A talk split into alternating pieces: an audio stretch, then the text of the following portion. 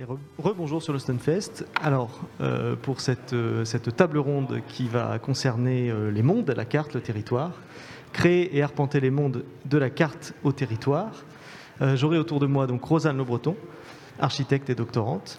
Bonjour. Bonjour. Rosanne, tu fais partie du Liège Game Lab et tu travailles sur l'expérience architecturale dans les jeux vidéo. Angelo Carreri, bonjour. Bonjour. Qui est rédacteur en chef de la revue Immersion et tu publies prochainement un numéro sur la notion de frontière dans le jeu vidéo. Et tu enseignes aussi l'histoire du jeu vidéo, je crois C'est ça, tout à fait, à l'ECV euh, Paris. D'accord.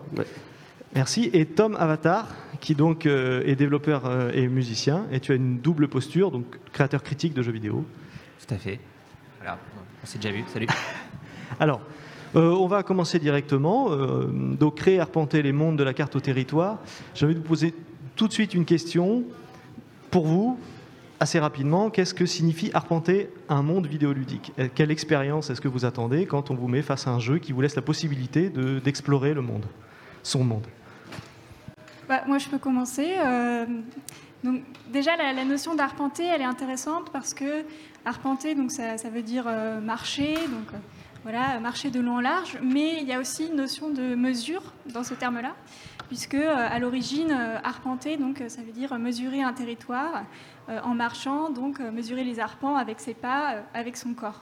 Donc c'est assez intéressant d'utiliser cette, cette notion-là pour parler du jeu vidéo et donc du rapport à, la marche qui permet aussi de, mesurer ces territoires vidéoludiques. Ce qui signifie en fait nécessairement un espace, disons une, certaine distance, un monde pas forcément très triqué, mais l'idée de, de, grand ensemble. Bah, pas forcément, puisqu'on peut aussi mesurer des, espaces qui sont, qui sont plus petits. Hein. D'accord Tom euh, Ouais, on peut aussi mesurer l'ennui. Voilà, j'ai fait mon troll.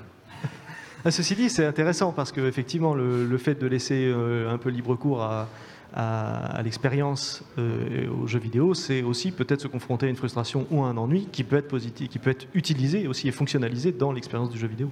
Oui, enfin, je pense qu'il y, a différentes postures. La posture du créateur qui, fait son level design et tout, et qui a une pensée en fait par rapport à son territoire. il y a la posture du joueur qui peut appréhender en fait euh, le fait d'arpenter le monde de, manière différente. Enfin, on peut, peut euh, sur, la même expérience de, marche dans un jeu, prenons n'importe quel jeu euh, open world, appréhender l'expérience de la découverte du territoire comme quelque chose de, grisant dans le sens où on pénètre le territoire euh, cérébralement, euh, ou à l'inverse, euh, considérer ça comme quelque chose de royalement chiant en fait.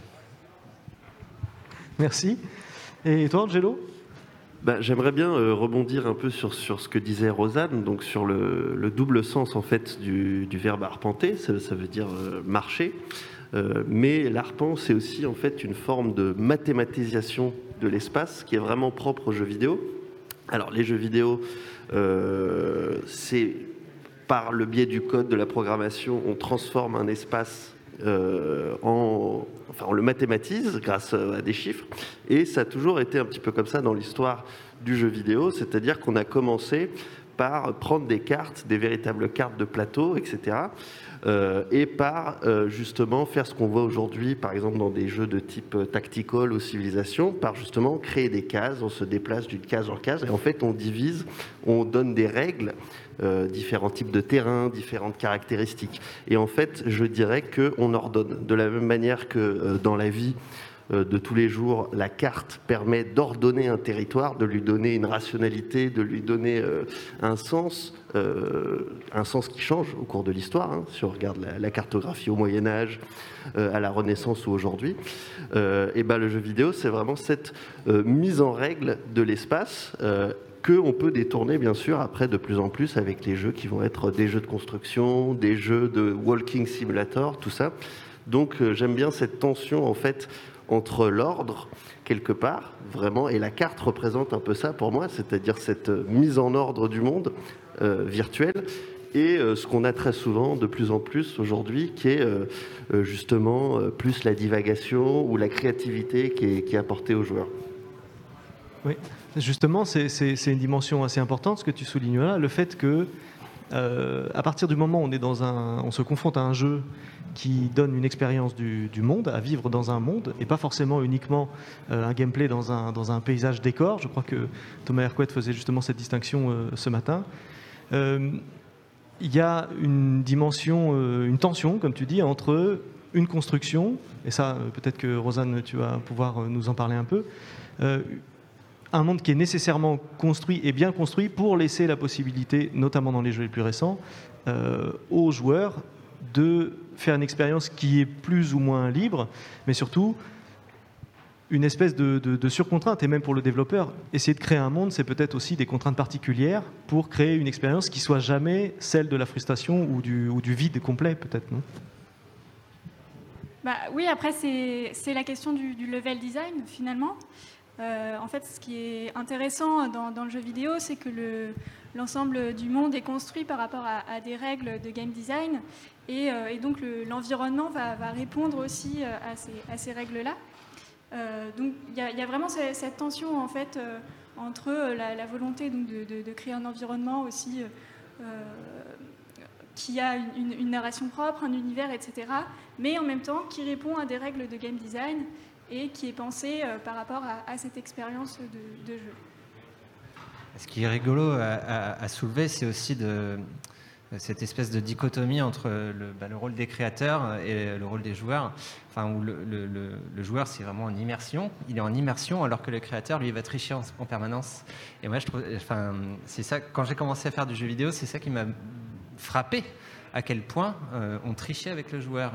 Euh, et à quel point c'était fou euh, comme on peut se, sentir immergé dans un monde qui n'est que de la triche.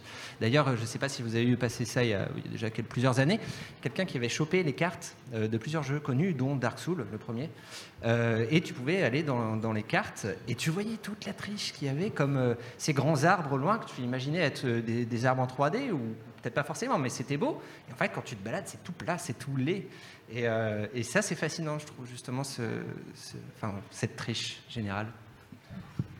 Oui, parce que quel, type de carte, quel type d'espace finalement Et comme ça a été euh, souvent euh, écrit, ben, on peut retrouver ça dans les livres de Mathieu Triclot, aussi dans certains articles de Paul Stulzmann qui, qui écrit notamment dans Immersion. Souvent, les jeux triple A modernes, les open world, ou en tout cas les jeux qui ont une ambition comme ça de produire du paysage, comme dans Dark Souls, le modèle, c'est un petit peu celui du parc d'attractions. C'est-à-dire qu'en fait, on se retrouve avec une carte qui va plus ressembler à une carte de Disneyland, parce qu'en fait, on passe de point de vue à point de vue, on organise le regard en fonction de la compréhension du joueur, où est-ce qu'il doit aller, où est-ce qu'on va produire un désir pour qu'il ait envie d'aller là-bas parce que c'est parce que ça a l'air beau. Et du coup, effectivement, on pourrait créer une typologie d'espace et très souvent retrouver euh, ces espaces-là qui sont plutôt organisés sur des activités, euh, des activités plus ou moins euh, plaisantes ou réparbatives selon qu'il y a du farming ou, ou, juste de la découverte. Alors justement, ça nous, amène aussi à une, question intéressante. C'est euh, en fait concevoir un monde dans un jeu vidéo, c'est avant tout concevoir des territoires. C'est ce que qu'on est en train de dire là. Et euh, finalement, des territoires dont tu as travaillé notamment sur la notion de frontière, dont il faut penser la liaison entre chacun pour donner l'impression d'un monde. On parlait un petit peu en off tout à l'heure d'Assassin's Creed, euh, les premiers par exemple. Euh, on a la possibilité de, se promener dans le monde, mais il y a aussi ces fameux points de passage qui font qu'on peut tout à fait ignorer complètement le monde et continuer uniquement la progression. Euh, et ça, c'est un enjeu particulier, à mon avis, notamment pour les créateurs, d'essayer d'articuler euh, le monde, euh, les différents territoires, et puis une expérience du monde qui est peut-être pas forcément nécessaire euh, pour la progression et qui peut aussi être la cause de frustration lorsque dans, un Skyrim, on se retrouve peut-être à être dans des endroits où il se passe absolument rien. C'est beau, mais c'est finalement très photoréaliste et, ça ne propose pas une expérience particulière. Et c'est un point de passage uniquement pour aller jusqu'à la suite de l'histoire. Est-ce qu'il y a cet enjeu aussi dans la façon dont on conçoit le, monde, de, lier les différents territoires, de, donner un intérêt au monde ou, ou bien bah, c'est, ce que tu disais avec le travail du level design lié au, game design en fait. Mais euh, enfin, je veux juste rebondir sur ce que tu disais avant en fait. Euh, euh, justement, le fait, enfin, en fait, je diverge là.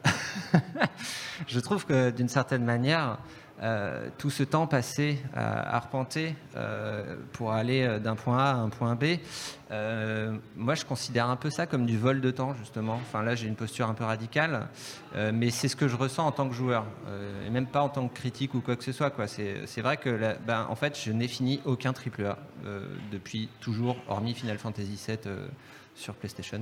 Tu veux dire à 100%, à 100%, Enfin à 100%, l'histoire. Même The Witcher 3, j'ai pas pu quoi. Euh, euh, et, à chaque fois, c'est parce que j'ai ce sentiment qu'au bout d'un moment, on me vole mon temps. Bon, alors, euh, alors je sais pas, c'est vraiment un point de vue très très personnel. Et, je pense que l'enjeu du territoire dans, les gros jeux open world comme ça, bah, c'est ce qui me fait réagir comme ça, en fait, littéralement. Il y a évidemment la répétition dans le game design et des choses comme ça qui peut commencer à être barbant.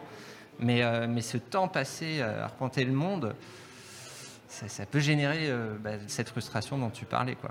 Je ne sais pas ce que vous en pensez, vous.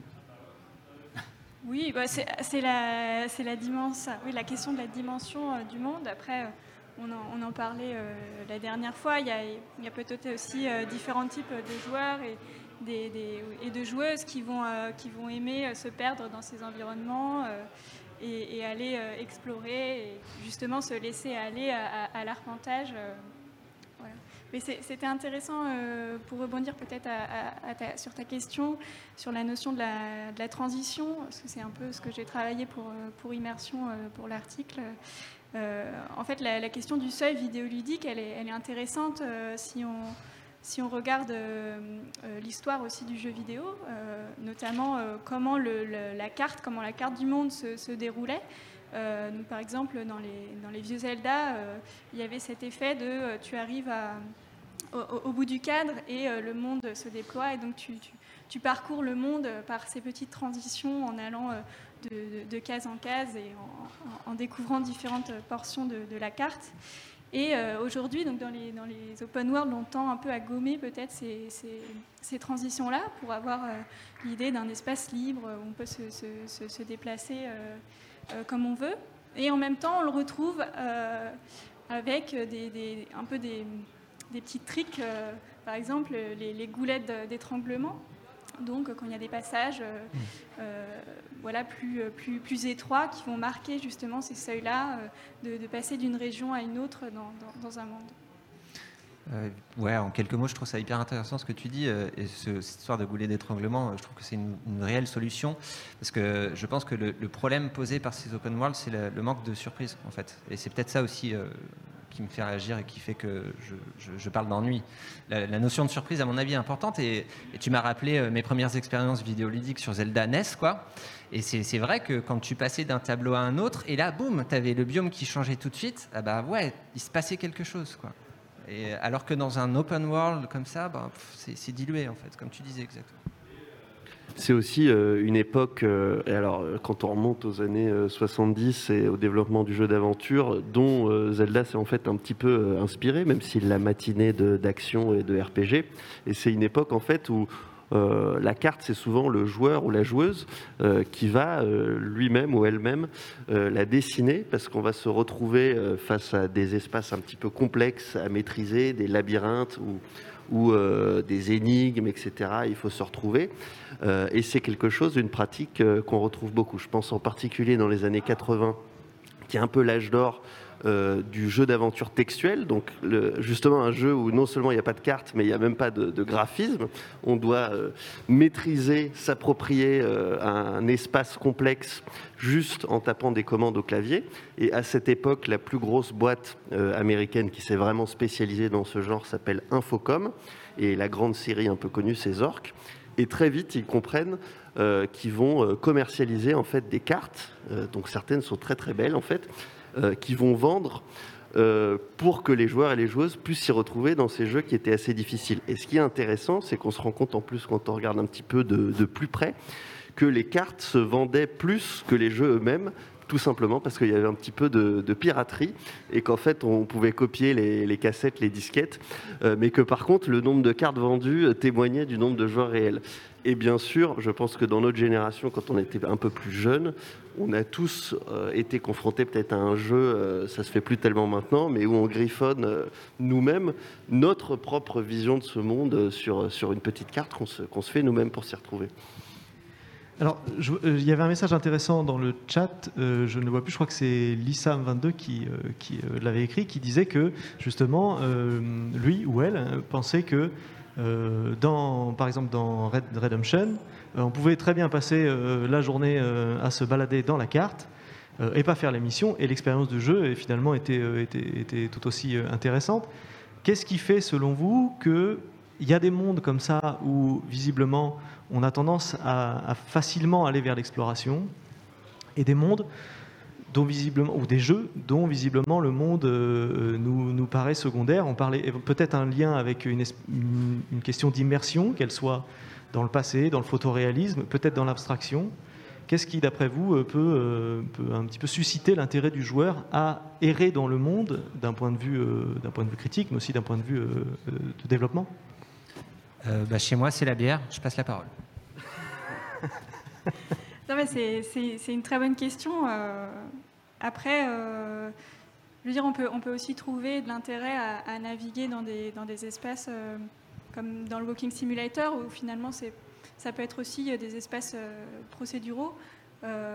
et voilà, donc finalement, on, peut trouver aussi de, l'intérêt à se balader dans des espaces entre guillemets vides ou entre guillemets euh, où il n'y a rien, euh, mais euh, juste de la découverte du, paysage et trouver sa propre narration peut-être aussi, trouver une forme de jeu à, se déplacer dans ces lieux.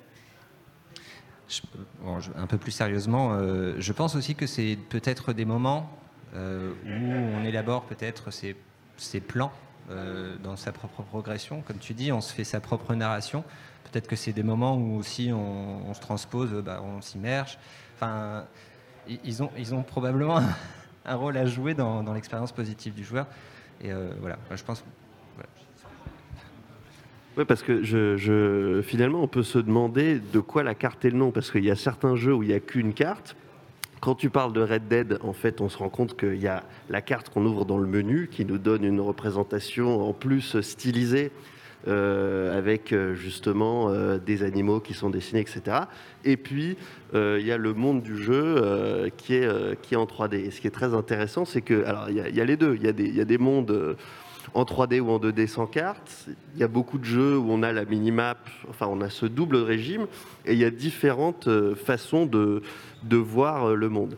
Si ça s'articule en plus avec quelque chose de plus génératif, là ça devient vraiment passionnant. Je pense par exemple euh, euh, à un exemple dont on parlait, c'est donc ce jeu un peu type civilisation que j'ai découvert qui s'appelle Merchant Prince, qui se passe autour de Venise et qui va reproduire les cartes du Moyen Âge, c'est-à-dire qu'en fait Venise et l'Italie sont représentés dans, le, dans la carte de jeu de façon entre guillemets correcte. Et plus on s'éloigne, plus on va vers l'Afrique, vers l'Asie, plus on va être dans des cartes qui sont à moitié générées de façon procédurale et qui donc changent à chaque partie pour essayer justement de, montrer ce côté terra incognita euh, qui avait euh, déjà à l'époque, euh, bah, c'est l'histoire du colonialisme, de l'impérialisme, etc. Mais c'est un petit peu ce qu'on retrouve dans certains jeux vidéo où l'ailleurs est flou et puis petit à petit on le rend net, on le rend beaucoup plus précis. Justement, on écrit la carte. Je pense qu'il y, a quelque chose de cet ordre-là aussi dans Minecraft. Où justement on peut créer la carte, se créer une carte et ensuite il faut aller aux endroits pour les inscrire sur la carte. Donc c'est un peu ce que tu sais, on, fait, on fait le tour, quoi. on revient à arpenter. Il y a des jeux vidéo où euh, la raison de se balader, la raison euh, de se déplacer, c'est de faire une carte. On devient en fait le cartographe et c'est une activité ludique en soi de, cartographier. Il y, a, la satisfaction aussi euh, pour le joueur de commencer à s'approprier le territoire. Enfin, c'est ce que tu viens de dire, tu vois. Mais cette satisfaction, j'en parle en tant que joueur, encore une fois, et c'est peut-être d'ailleurs euh, là que commence l'ennui aussi, peut-être, pour mesurer un peu plus mon propos de tout à l'heure qui était très provocateur. C'est-à-dire qu'au bout d'un moment, quand tu t'es vraiment approprié le territoire et que tu dois continuer à l'arpenter alors que tu le connais, c'est là où aussi il y a des enjeux de game design et de level design qui, sont importants. Oui, on parlait tout à l'heure notamment des AAA que tu n'avais pas fini, euh, et, de ces, mondes immenses dans lesquels euh, souvent euh, la narration est déjà assez longue. Et en plus, on rajoute des quêtes annexes de collection, d'exploration, de, des parcours d'exploration complète pour pousser à 100% et qui ont tendance à rejoindre un peu cette idée de, cartographier l'espace, mais qui peuvent aussi susciter l'ennui de certains joueurs qui ne sont pas forcément intéressés par euh, réarpenter un monde qu'ils connaissent. Et là, l'enjeu procédural, il est intéressant sur les jeux où finalement on ne, réarpente jamais le, même monde. La surprise, l'effet de surprise peut, euh, être renouvelé euh, quasi constamment.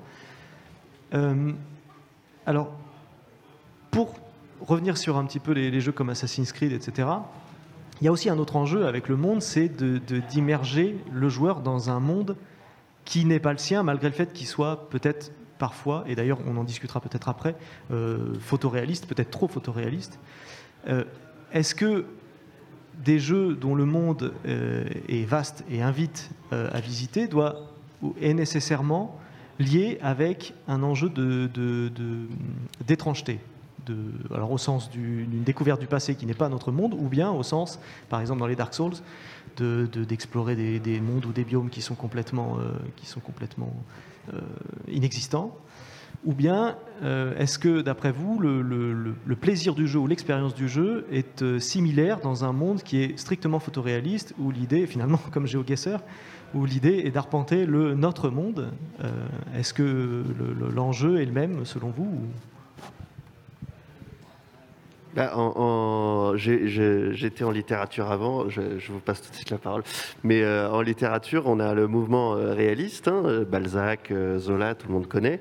Et puis il y a aussi pas mal de théoriciens, Maupassant lui-même d'ailleurs, qui ont pointé du doigt que le réalisme est un illusionnisme. Hein. C'est-à-dire que, en fait, l'impression de la réalité est toujours, bien entendu, très construite. Et je pense que c'est bien sûr le cas dans le jeu vidéo où il y a un très très fort euh, impératif photoréaliste en fait de la part des, grands studios, euh, mais ce qui euh, en fait n'empêche pas cette inquiétante étrangeté parce que des fois on voit un petit peu ce qu'il y a derrière les fils. De, et ça, ça crée un petit peu ce qu'on a souvent dans les jeux vidéo, c'est-à-dire quand il y a un bug, une, une, texture qui s'affiche pas, etc., etc. On voit l'envers du décor et ça crée cette espèce d'ambiance réelle faux qui est un peu l'étrangeté. Hein. Je rebondis sur le terme que tu as utilisé. Euh, et d'ailleurs, ça, nous renvoie aussi à, des phénomènes comme l'out of bound, sortir des limites, quelles sont les limites du jeu, tout ça, euh, que tu traites aussi en partie dans, ton, dans ton, l'espace de transition. Il correspond aussi à, cette, à ce nulle part, en fait, entre deux. Euh, oui, ben, euh, pour la question du photoréalisme, c'est un peu toujours la même chose, puisque euh, voilà, quand, on était euh, plus jeune, il y avait des, jeux qui sortaient, on se disait ah oui là c'est vraiment le photoréalisme, là c'est vraiment super. Et puis après il y a eu d'autres jeux qui sont sortis avec encore plus de photoréalisme. Et là on s'est dit ah oui là c'est bon, là on est, on est arrivé au photoréalisme, et, etc etc. Donc c'est quelque chose qu'on n'atteint jamais. Et euh, donc finalement, c'est peut-être intéressant de, décaler euh, cette idée, de ne pas vouloir euh, représenter, calquer la, réalité vraiment voilà, au maximum, mais plutôt aller chercher. enfin, le jeu vidéo a d'autres choses à apporter que ça, et notamment la jouabilité, la narration, etc. Mais même sur le territoire, le jeu vidéo, en fait, a, mille autres choses à apporter. enfin, je pense particulièrement aux espaces euclidiens. Quand tu penses à ça et que tu y joues, comme Antichamber ou Manifold Garden ou des choses comme ça, tu dis, ben voilà, là on touche euh, une essence, euh, enfin une direction du jeu vidéo qui est l'inconnu, qui est l'exotisme, on en parlait tout à l'heure, et qui est, euh, pour moi, qui sont des postures en fait de chercheurs, d'auteurs de, et de, gens qui creusent le médium. On, est on est dans une posture de créateur et plus de, ben, posture commerciale, parce que personnellement, je perçois ces, gros jeux photoréalistes qui ont beaucoup de qualité, je ne le renie pas, et ainsi de suite, mais comme des postures plus commerciales que, que des postures de, de, créateurs, d'auteurs. oui, avec euh, ceci effectivement que un monde euh, qui ne soit pas euh, figuratif ou qui ne repose pas sur une sorte de mimésis de la réalité, peut-être court le risque aussi de faire perdre les repères qui soient des repères cartésiens, des, les, points cardinaux, les distances, etc., aux, joueurs.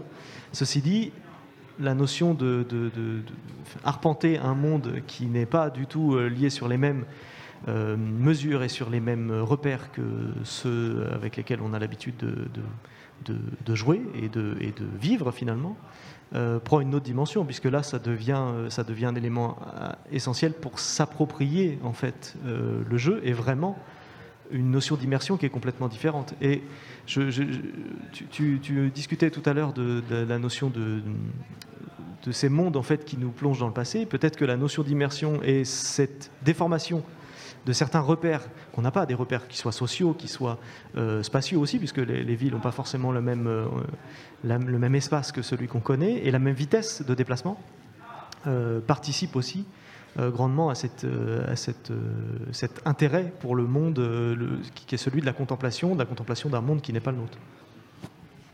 Bah, c'est là où on revient à la notion du territoire, parce que la notion du territoire, elle est intéressante aussi donc le territoire, c'est l'étendue, mais c'est euh, une étendue qui va être appropriée.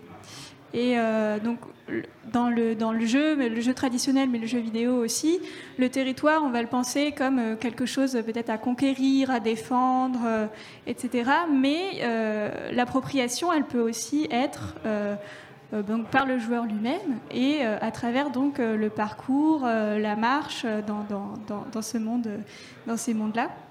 Euh, et, donc c'est intéressant de voir comment, le jeu vidéo mobilise justement ces, deux, euh, ces deux approches de la notion de territoire et euh, voilà, peut-être vient challenger un peu cette notion-là. Et surtout, rien n'est jamais binaire, parce qu'en fait, on pourrait opposer finalement les jeux plus créatifs, plus indépendants, y compris des jeux comme Minecraft où on peut, on peut créer soi-même des, architectures. Mais il y a aussi des jeux euh, très figé en termes de, game design, où c'est les pratiques euh, des joueurs et des joueuses qui vont créer en fait une autre cartographie, par exemple par le jeu de rôle.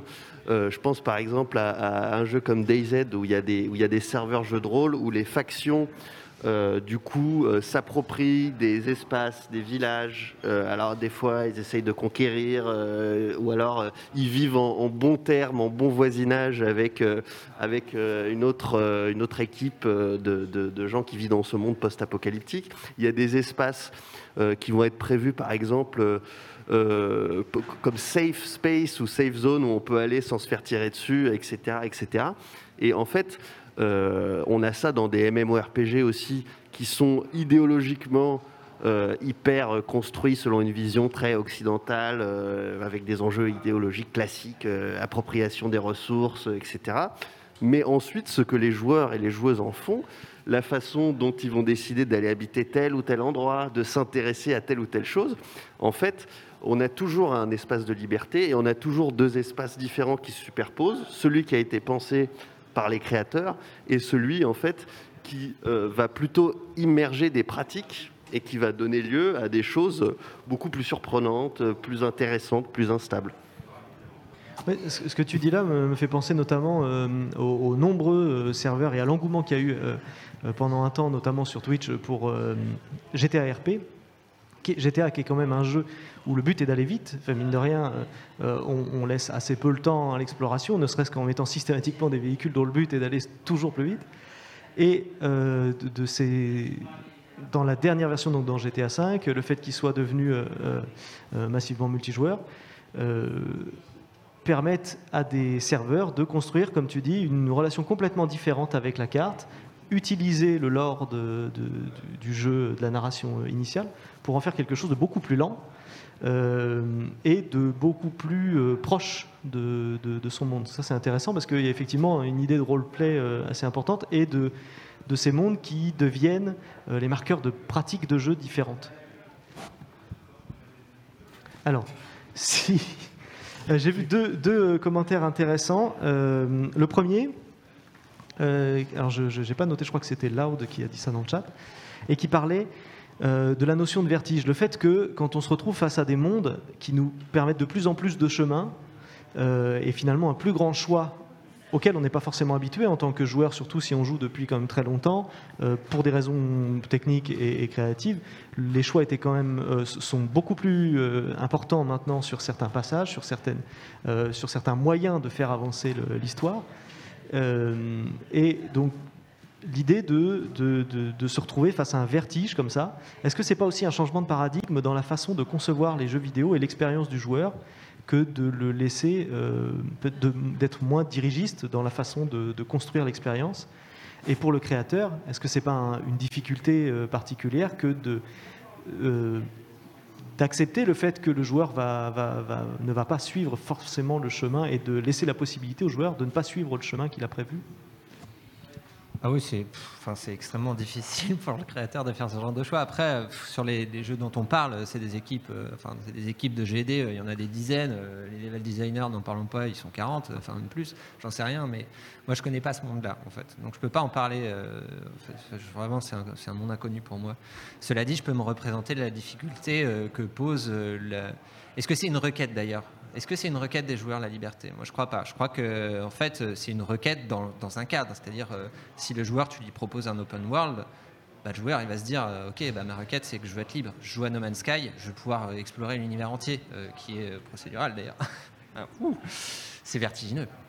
mais en, fait, c'est un peu un dialogue, et un dialogue de sourds aussi, parce qu'en en fait, on n'est jamais content. je ne sais pas quoi ajouter, euh, à part que, à mon avis, c'est des enjeux qui sont comblés euh, par le game design particulièrement. Et il y a beaucoup de jeux, d'une certaine manière, qui échouent plutôt dans le temps, hein, pas forcément au début. Enfin, ça dépend. S'il y en a qui échouent direct, hein, euh, mais, bon, voilà, il faut, bien se planter. Et c'est le game design qui va combler en fait ce, problème-là.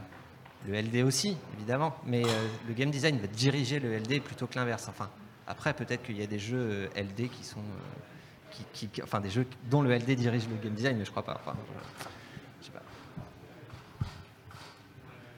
Euh, oui, oui, oui. non, mais en fait, pour revenir sur cette question de vertige, qu'est-ce qui, c'est vrai que c'est assez grisant quand on lance pour la première fois World of Warcraft, Red Dead Redemption. On a, on a un désir de cette, d'exploration de cette terre inconnue. Et finalement, comment est-ce qu'on va être amené euh, à découvrir tout ça?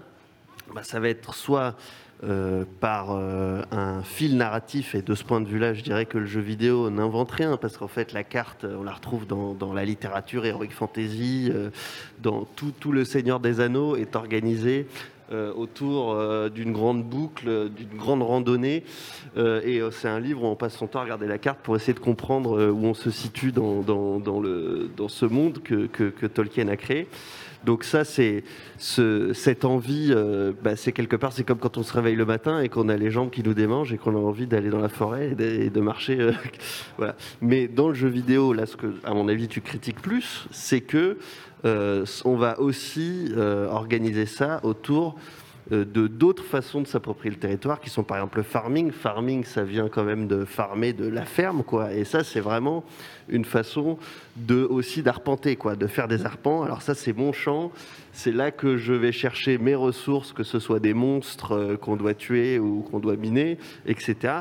Et ça, c'est peut-être quelque chose qu'on retrouve plus dans, dans ces grands jeux en monde ouvert. Cela dit, on parle beaucoup de jeux en open world, euh, mais il ne faut pas oublier que euh, ce n'est pas forcément en termes de la majorité des jeux, hein, et que en fait l'enjeu de la carte et du territoire, il est tout aussi euh, intéressant et valide pour un jeu indépendant qui va se passer juste dans une maison, hein, parce que quelque part, il y a aussi le, là, ça, va peut-être plus rejoindre tes, compétences d'architecte, il y a quand même énormément de jeux où c'est quasiment un plan d'architecte, où on a vraiment le, plan de la maison euh, de façon similaire à, quand on construit une maison en fait. Et, c'est, là, on est plus dans une petite cage, quelque, part, mais euh, finalement... Euh, est-ce que ça déplace tant la question que ça? Non, elle, reste aussi valable, même quand tu es dans un petit espace, à mon sens. Oui, il y, avait plein de, plein de choses. Euh, mais c'est en fait, il n'y en a pas tant que ça finalement des, jeux euh, avec un plan dans une maison, mais bon, il y, en a quelques-uns en tout cas. Et peut-être ça interroge aussi la question de l'habiter ou l'habitat dans le, dans le jeu vidéo vis-à-vis du territoire. Donc est-ce qu'on a un, point d'accroche euh, voilà, qui, semble être notre, euh, notre forme d'habitat dans le jeu vidéo? C'est ça aussi le rapport avec le territoire, puisque pour avoir un territoire, il faut pouvoir euh, sortir de chez soi. Donc il y a une opposition entre un chez soi et un dehors voilà, qu'on va, qu'on va explorer, et qu'on n'a pas forcément dans, le jeu vidéo. Donc c'est ça qui est intéressant.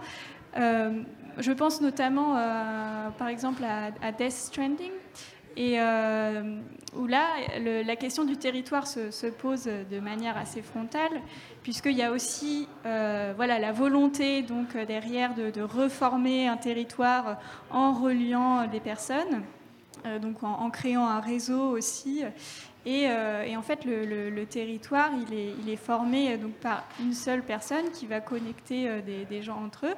Euh, et, donc, voilà, il y a cette, question de reformer le, territoire en se déplaçant.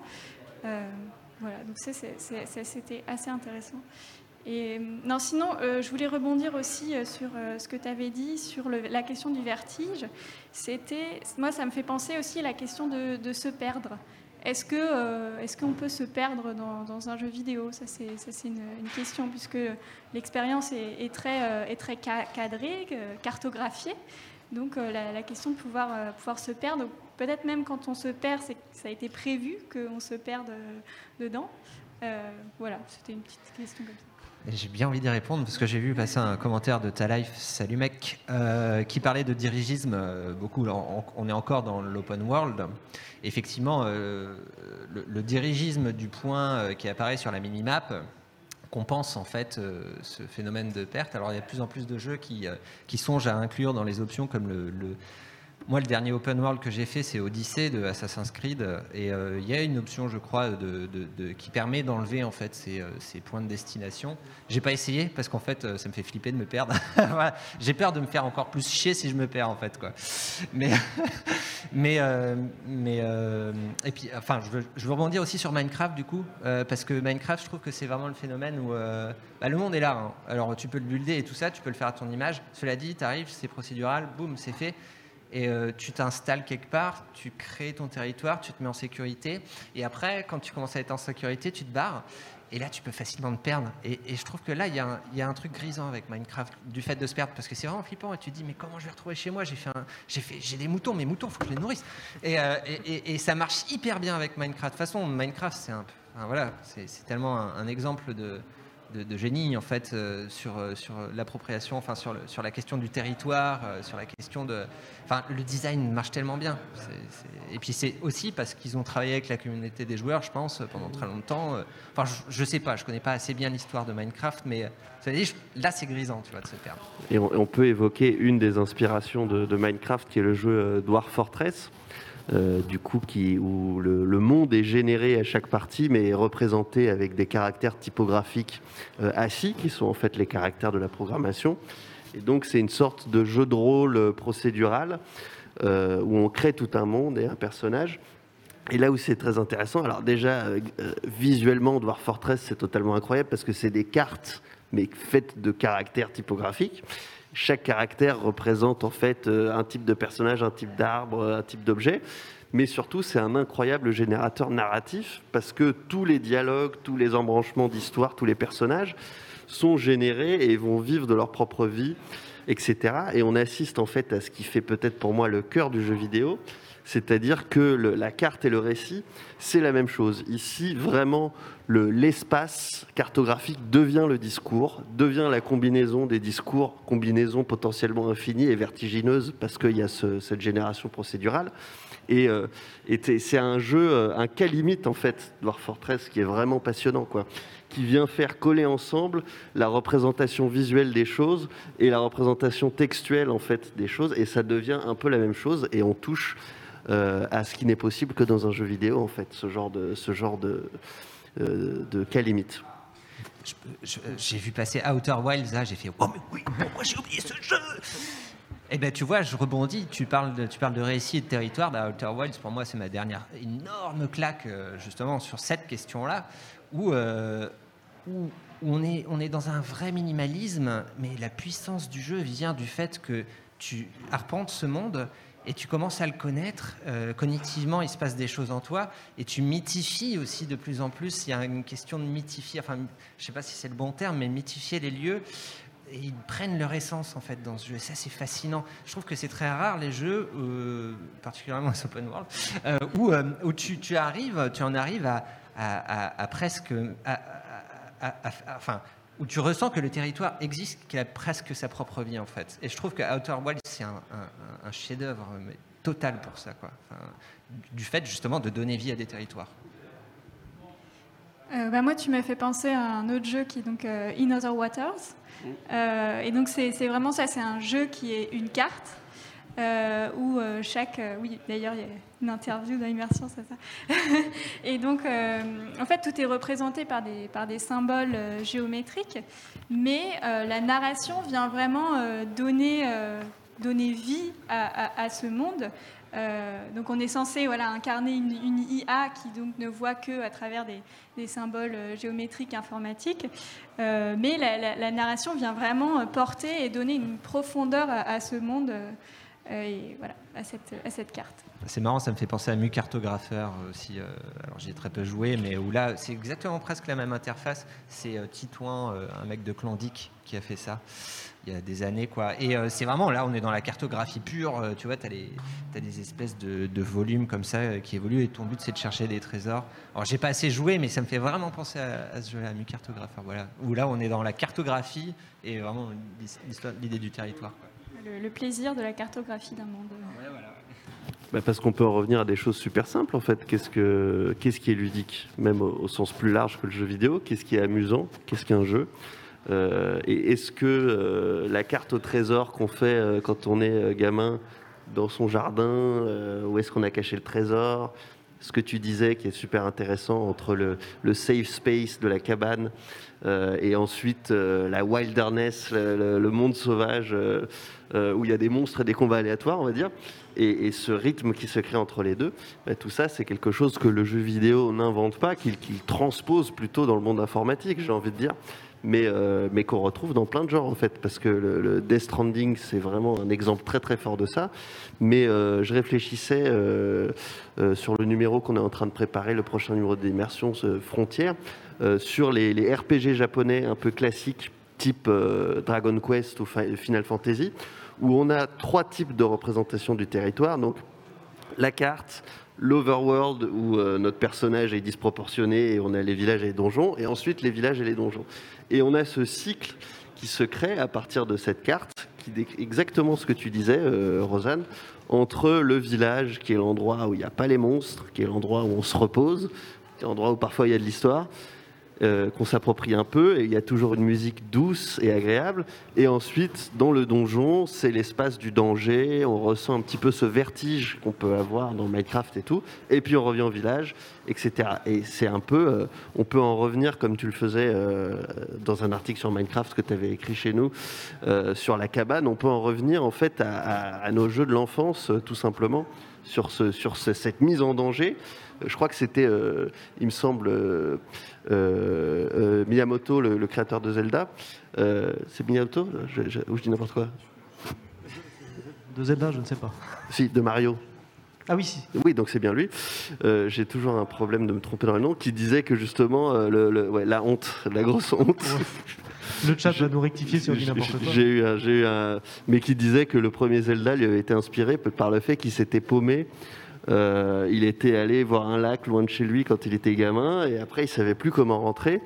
Euh, et c'était ça qui lui avait donné ensuite, plus tard, l'idée de, de, créer The Legend of Zelda. Quoi.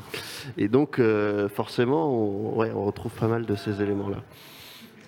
Moi, quand j'étais gamin, bah, bah, j'avais joué à Zelda, donc ça a dû m'inspirer, mais j'adorais, euh, je sais pas, euh, l'été, je partais en camping, il y avait des arbres, tu vois. Et en fait, euh, j'allais me battre contre les arbres, mais les arbres incarnaient en fait un, espace aussi, tu vois. Et ce que tu viens de dire sur Zelda me fait vraiment beaucoup penser à ça, que quand tu es enfant, en fait, tu, tu, dans, un micro-espace, tu peux te faire tellement de monde.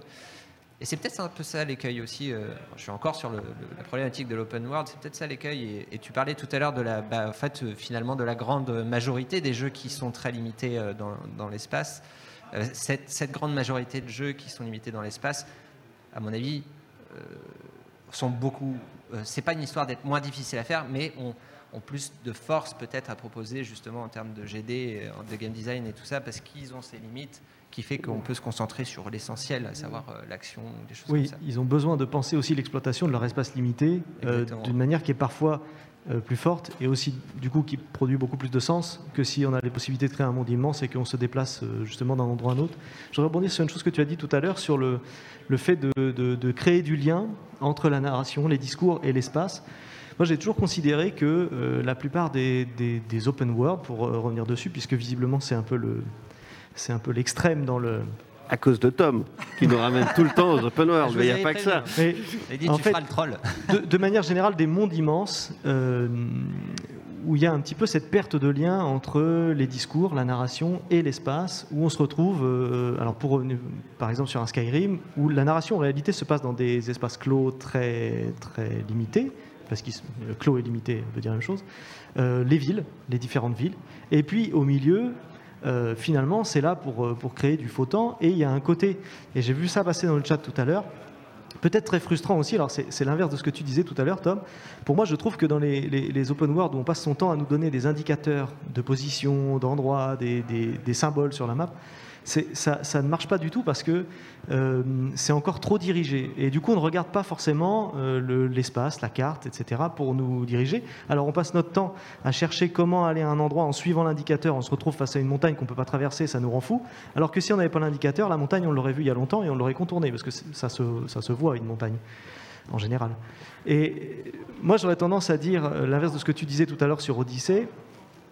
Moi, j'aurais tendance à ce qu'on propose plus souvent des jeux où il n'y a, rien, il n'y a même pas d'indicateur de notre position sur la carte, parce que je trouve que la plupart des, des, mondes immenses, pas forcément ouverts, mais des mondes immenses, euh, il y, y, a, toujours plus ou moins un échec parce qu'on veut quand même essayer de diriger le joueur, et on n'assume pas le fait que c'est sur un monde immense, et du coup, comme il y a des joueurs qui, comme toi, par exemple, ont peur de se perdre ou n'aiment pas ça, ou veulent aller vite, on va leur donner beaucoup d'indications et on ne propose pas suffisamment à ceux qui aimeraient un jeu très contemplatif, voire euh, un jeu où ils veulent se perdre, ce qui va avec l'idée de monde immense aussi, euh, ou alors de monde petit, mais avec euh, une, échelle du personnage minuscule. eh bien de, véritablement se perdre dans le jeu. Donc à la fois, il y a la position où le monde ouvert est parfois trop grand pour des joueurs qui ont peur de se perdre, et en même temps pour des joueurs qui aimeraient se perdre, on ne leur laisse pas la possibilité de le faire. J'ai toujours considéré qu'il y avait un échec euh, dans, le, dans, les, grands, dans les mondes immenses. Bah, c'est un jeu de dupe, hein, c'est ce que je disais tout à l'heure. En fait, c'est euh, la différence entre euh, une posture, de, une posture peut-être plus tranchée et une posture commerciale. Tu vois, en fait, on veut faire plaisir à tout le monde. Et, bon, bah, ça pose des problèmes, c'est normal en fait. Enfin est-ce que c'est des problèmes? Je ne sais pas. Si tout le monde est content, tant mieux. oui. Et alors, une dernière chose. Euh, euh, j'ai vu passer, alors c'est un petit moment, un, commentaire qui parlait de Pokémon Go. Est-ce que finalement un jeu comme Pokémon Go ou des, alors euh, je ne sais pas si les experts de jeux vidéo appellent ça des jeux vidéo, mais toute cette, idée de finalement arpenter notre monde différemment, c'est aussi une perspective intéressante pour le jeu vidéo parce que finalement, il n'y a pas tellement à s'embêter sur le game design. Euh, sur le level design plutôt, et, toute la concentration est dans l'idée de, créer de la surprise, de la nouveauté et puis euh, éventuellement de l'imaginaire dans le monde qu'on arpente déjà. Et ça, contre peut-être l'écueil dont on parlait au tout début de cette, euh, conférence, qui où on a évoqué rapidement le fait que sur des mondes qui étaient trop figuratifs, trop figuratifs pardon, et qui étaient trop collés à la réalité, peut-être qu'au bout d'un moment, on perdait aussi l'envie de se balader, puisque finalement, c'est la même chose a dehors. Bah, après, ça, c'est une. Ouais, c'est une toute autre problématique que tu nous dis, puisque là, on a parlé vraiment de se balader dans les mondes, mais euh, ces, autres types de jeux-là, euh, qu'on appelle les location-based games, euh, vont, vous, ouais, voilà, vont nous faire arpenter le monde réel, entre guillemets, et, et, de manière différente. Donc, c'est encore tout un autre pan qu'on pourrait explorer. Dans... Mais c'est pas un monde réel, justement. C'est-à-dire qu'on utilise le, monde qui nous entoure pour créer un jeu vidéo, mais le monde en soi n'est pas forcément réel, puisque euh, on le vit quand même à travers son écran. En, fait, en fait euh, bah, moi je pense à l'expérience avant Pokémon Go euh, de Niantic. C'était quoi le jeu là Il s'appelait comment? Bah, En fait, tu devais faire des territoires avec des factions. Il y avait deux factions internationalement. C'était fascinant. Et je pense que ce que proposent ces expériences-là, en fait, bah, c'est d'ajouter du fun dans la réalité et la conséquence, c'est que tu redécouvres la réalité, tu redécouvres que tu peux arpenter le monde avec tous tes sens, parce que le jeu vidéo te prive de, trois, enfin, ouais, si, de trois de tes sens. Globalement, tu que la vue et l'ouïe, en fait. Euh, le reste, l'odorat, le toucher, euh, c'est merde, joué. le mec, il oublie le cinquième sens, moi je sais plus que. Euh, il y a plus que cinq sens. ouais, ouais, sans parler du sixième et du septième sens. Mais cela dit, ces expériences-là, en réalité augmentée, euh, enfin, moi j'étais complètement pour. Je trouve ça génial de pouvoir permettre du gameplay dans la vie réelle. Euh, euh, tant, qu'en fait on, est dans la vie réelle et qu'on se la réapproprie en fait, c'est génial ça. Oui, finalement, on recrée aussi une partie de ce monde. C'est forcément une appropriation dans laquelle on va recréer, ne serait-ce que dans notre expérience vis-à-vis de ces choses-là. Et ça a un avantage aussi, c'est que ça nous fait, au-delà de nous faire découvrir certaines particularités architecturales de nos villes, etc., puisque les points d'intérêt étaient posés sur des points d'intérêt réels, ça nous permet aussi de nous déplacer différemment dans notre monde, plus lentement, puisque de toute manière, il, s'éteint quand on va trop vite. C'était Ingress, je crois, le, nom du jeu. Effectivement, c'est sur euh, le chat. Tu veux qu'on prenne une question? Oui, éventuellement, si le chat a des... Je pense qu'il reste, oui. Merci Cognac, le goût. J'ai perdu le goût, j'ai le Covid, non, je déconne. Mais ça fait penser à geocaching, c'est vrai que j'avais parlé rapidement de GeoGuessr tout à l'heure. Euh, c'est cette idée inversée. Finalement, on va, on va visiter notre monde, mais à travers notre écran, sans sortir. Mais GeoGuessr, c'est intéressant, enfin aussi euh, avec euh, Google Street View, parce que on pourrait se poser la question est-ce que c'est un jeu finalement Google Street View, est-ce que c'est un jeu vidéo? On se déplace, alors on peut amener des, des mécanismes ludiques. Euh, mais est-ce que le, base n'est pas un jeu? Oui, ça, et euh, moi je compléterai ta question avec finalement, est-ce que c'est vraiment notre monde qu'on arpente, puisqu'on sait tous euh, ce que sur Google Street View, il n'y a pas tous les pays, il n'y a pas tous les endroits, des endroits qui sont mal cartographiés, qui ne sont pas cartographiés, et finalement, ce n'est pas vraiment non plus notre monde au sens, au sens le plus large et le plus libre qui soit. Une carte, c'est pas notre monde. Enfin, tu peux pas détacher l'espace du temps, en fait. Donc, en soi, prendre une photo, c'est plus, c'est déjà plus le monde. oui. Je suis perché là. Il nous reste deux minutes. Est-ce qu'il y a une, question sur le, sur le chat euh, euh, En attendant une question, je, vais me permettre juste de faire la petite pub euh, parce que si ces questions vous intéressent, le prochain numéro de la revue Immersion, je ne sais pas si la régie peut, me faire un petit, un petit plan sur moi, Prosper, pour, montrer le magazine. Ça, c'est le, celui d'avant. Et le prochain qui sort, c'est sur le thème frontières.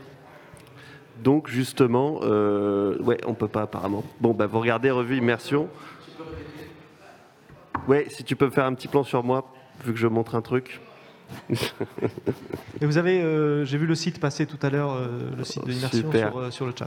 Voilà, hop, hop. Et donc il y aura plusieurs articles, dont un de, Rosanne, et il y a plein d'articles sur les, justement la notion de frontières, les cartes, les limites, les out of bounds, etc., etc. Ça sort bientôt, si ça vous intéresse. Revue Immersion. Merci. Merci Tom, merci Rosanne, merci euh, Angelo pour cette, euh, pour cette table ronde. Et on vous souhaite une bonne, euh, une bonne après-midi au Stunfest. Merci Salut, merci, merci Kevin, merci au chat.